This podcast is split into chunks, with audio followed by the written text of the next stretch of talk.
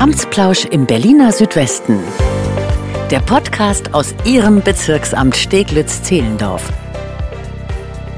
Herzlich willkommen. Schön, dass Sie bei einer neuen Folge Amtsplausch dabei sind. Mein Name ist Nina Badur. Heute mache ich gemeinsam mit Frau Wiedner vom Studentendorf Schlachtensee einen kleinen auditiven Rundgang durch das Studentendorf, bei dem neben spannenden aktuellen Informationen auch ein kleiner Abstecher in die Vergangenheit und damit die interessante Geschichte der Gründung des Studentendorfs nicht fehlen darf. Hallo Frau Wiedner, ich freue mich, dass Sie da sind. Hallo Frau Badur, toll, dass ich hier sein darf. Stellen Sie sich gerne kurz einmal vor. Wer sind Sie und was sind Ihre Aufgaben im Studentendorf Schlachtensee? Mein Name ist Bettina Wiedner und ich bin zuständig für Presse und für Kommunikation. Und zwar für die Kommunikation nach außen. Das sind Publikationen, Texte, Führungen, Rundgänge und für die Kommunikation nach innen. Sie müssen sich vorstellen, wir haben in Schlachtensee fast 1000 BewohnerInnen. Oh. Und es gibt noch ein zweites Studentendorf, das wir betreiben, die Genossenschaft Studentendorf Schlachtensee, und zwar auf dem Campus in Adlershof. Dort wohnen fast 400 Studierende. Mhm. Und diese Studierenden möchten natürlich ankommen, sie möchten sich zurechtfinden in Berlin, sie möchten untereinander auch etwas unternehmen. Mhm. Wir schreiben die Gemeinschaft groß im Studentendorf. Die äh, Bewohnerinnen und Bewohner leben nicht alleine für sich hin, wenn sie es denn wünschen. Es gibt viele Aktivitäten, gemeinsame Frühstücke mit internationalen Essen, gemeinsames Kochevent. Ja, uns als Genossenschaft ist es sehr wichtig, dass die Studierenden nicht auf sich gestellt sind, sondern eben in der Gruppe voneinander, miteinander leben, was auch gerade in Zeiten der Pandemie sehr, sehr dankbar und intensiv aufgenommen wurde. Mhm. Ähm, wir haben diverse Social-Media-Kanäle, mhm. wo eben angekündigt wird, was geplant wird, wo Bilder veröffentlicht werden. Ganz einfach eine große Kommunikation stattfindet, auch von allen Seiten für alle. Ja, die Social-Media-Kanäle und äh, natürlich auch Ihre Website werden wir gerne in den Infos zu dieser Folge verlinken.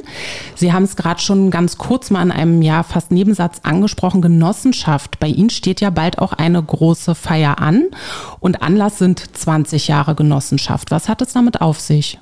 Vor 20 Jahren wurde die Studentendorf Schlachtensee Genossenschaft gegründet. Und zwar ging sie hervor aus einem jahrelangen intensiven Streit um den Erhalt des Dorfes. Das Land Berlin wollte in den 90er Jahren das Studentendorf abreißen und es stand quasi fest. Mhm. Also es wäre vorbei.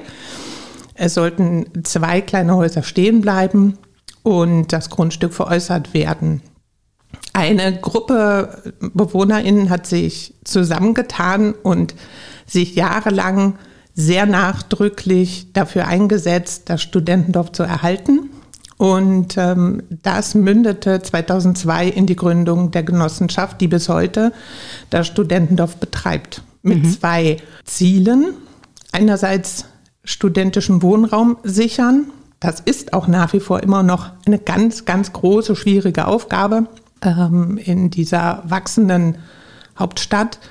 Und das Zweite ist, das Studentendorf zu erhalten, Denkmalschutz technisch zu erhalten. Es ist 2006 in den Rang eines nationalen Kulturdenkmals erhoben worden mhm. und wird seitdem immer weiter erneuert nach Denkmalschutzprinzipien und wir hoffen 2023 die Erneuerung abgeschlossen zu haben.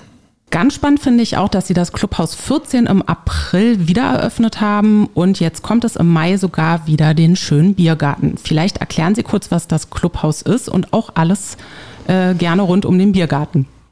Ja, das Clubhaus 14 ist das ehemalige Gemeinschaftshaus des Studentendorfes Mitte der 60er Jahre errichtet und ähm, in einer sehr imposanten Architektur und einer Größe errichtet. Es gibt einen Theatersaal, es waren Kinovorführungen früher, es gab eine Mensa, es gab einen Kaufladen.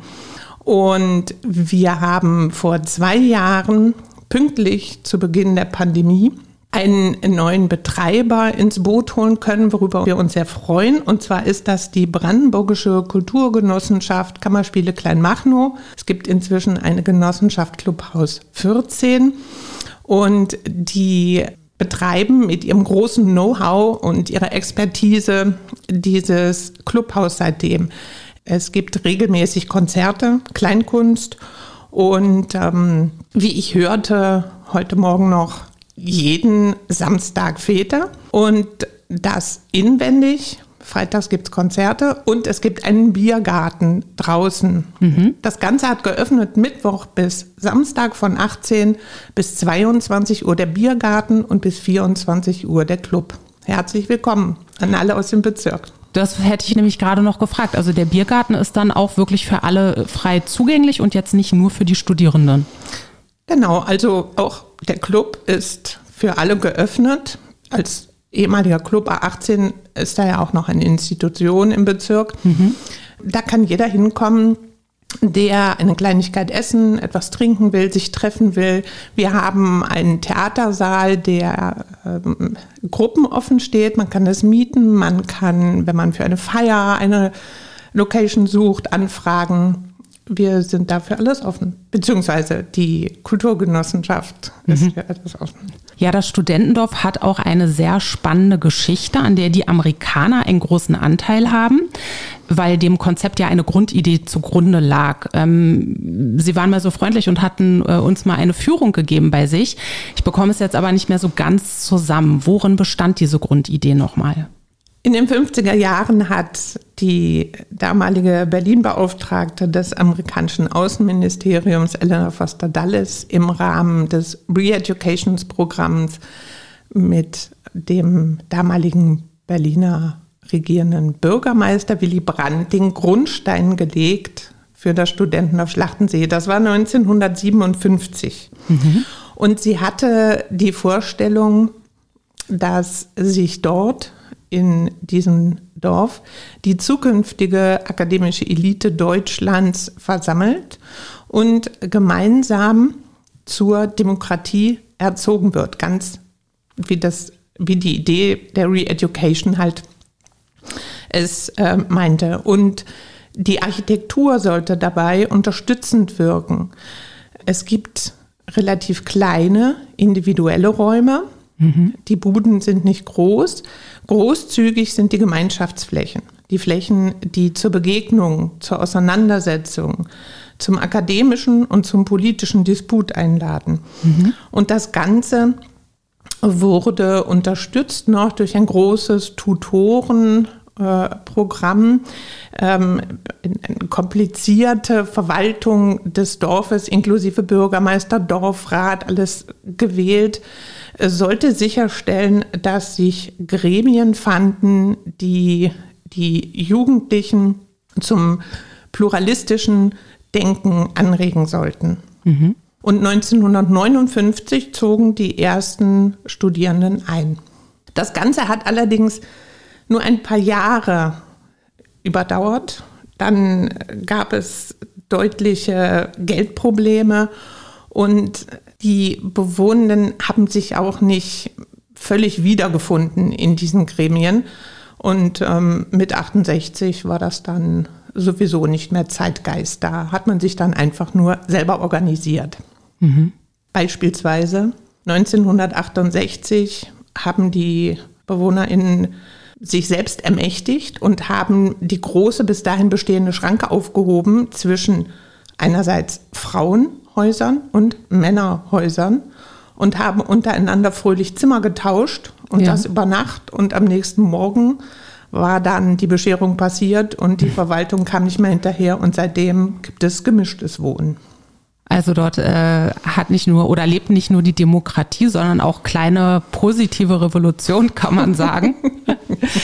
ähm, ich, ja, gerade erinnere ich mich auch daran, und Sie hatten es ja gerade auch gesagt, dass diese ganzen Gemeinschaftsflächen ja bewusst, um diesen ja, Gedanken der Demokratie zu tragen, großflächig gestaltet worden sind. Aber die Zimmer an sich und die ähm, Flure, die sind ja sehr eng gestaltet. Vielleicht können Sie da noch mal ein bisschen was zu sagen, weil der gibt, also da hat man sich ja auch was bei gedacht. Die Zimmer ähm, sind relativ klein, knapp 10 Quadratmeter in den ursprünglichen ähm, Häusern des Studentendorfs. Mhm. Ähm, sie sind allerdings von den Architekten Feding Gogel Pfannkuch nach 36 verschiedenen Mustern gestaltet, so dass ein erster Blick ins Zimmer klar machte, ist das meins oder ist es nicht? Mhm. Die Wände waren nach einem bestimmten Farbmuster bemalt. Eine Wand ist holzverkleidet, natürlich bis heute. Die Fenster sind unterschiedlich angeordnet. So gab es immer den Individualismus in der Einheitlichkeit. Mhm. Die Gänge sind fast klösterlich, kann man sagen, lange, schmale Gänge, die so angelegt wurden, dass wenn zwei Bewohner in sich begegnen, sie miteinander Blickkontakt aufnehmen müssen, um aneinander vorbeigehen zu können. Man passt nicht nebeneinander einfach nur stumm her. Mhm. In den Häusern gibt es große Hallen, Eingangshallen, wo man sich treffen kann, wo man sich begegnen kann. Ähm, es gibt Musikübungszimmer, es gibt einen großen Dorfplatz, wo wir Feste feiern und wo alle sich treffen. Also es ist halt das Zentrum und man muss über diesen Dorfplatz um zur Bushaltestelle, um zum Waschsalon zu kommen, um zur Verwaltung zu kommen. Ja, Sie haben ja auch so einen kleinen Raum, den hatte ich da auch gesehen. Ich habe jetzt vergessen, äh, ich meine, der hatte auch einen bestimmten Namen. Da waren ganz viele Relikte noch aus damaligen Zeiten. Also die, die Geschichte und diese Atmosphäre von damals, die ist ja wirklich sehr spürbar. Was war es eine kleine Radiostation oder eine Schreibmaschine? Also irgendein Gerät war da ausgestellt. Ähm, was war das nochmal? Es gibt eine kleine Ausstellung über die Geschichte des Studentendorfs in Haus 10. Mhm. Was Sie meinen, ist wahrscheinlich eine kleine Hörstation, wo man sich, genau. wo man sich die Originalreden der Grundsteinlegung bzw. die Rias-Übertragung der Grundsteinlegung anhören kann. Ja. Und das alles in Originalmöbeln aus den 50er Jahren. Mhm. Fand ich super, super gut. Haben Sie da ja schon gemerkt, wie begeistert ich da gewesen bin. Ja, weil die Atmosphäre einfach wirklich ähm, ja toll ist und ich finde es auch super, was Sie da alles anbieten und vor allem auch, um nochmal auf den Biergarten zurückzukommen, dass der dann auch für alle anderen frei zugänglich ist. Gibt es denn zum Abschluss noch etwas, das Sie den Hörerinnen und Hörern gerne mit auf den Weg geben möchten? Ja, also wer interessiert ist, die Architektur und die Atmosphäre des Studentendorfs zu erleben, ist herzlich eingeladen. Wir haben immer große Führungen anlässlich des Tag des offenen Denkmals. Das ist das zweite Wochenende im September. Aber wenn sich eine Gruppe findet, die gerne mal einen Rundgang durch Studentendorf haben will, sollen sie sich einfach bei mir melden. Das machen wir immer möglich. Ist auf jeden Fall äh, sehr zu empfehlen. Vielen Dank für das Gespräch. Gerne. Sie haben weitere Fragen oder Themenwünsche, dann melden Sie sich gerne per E-Mail an presse.ba-sz.berlin.de. In diesem Sinne, vielen Dank fürs Zuhören und bis zum nächsten Mal. Amtsplausch im Berliner Südwesten. Der Podcast aus Ihrem Bezirksamt Steglitz-Zehlendorf.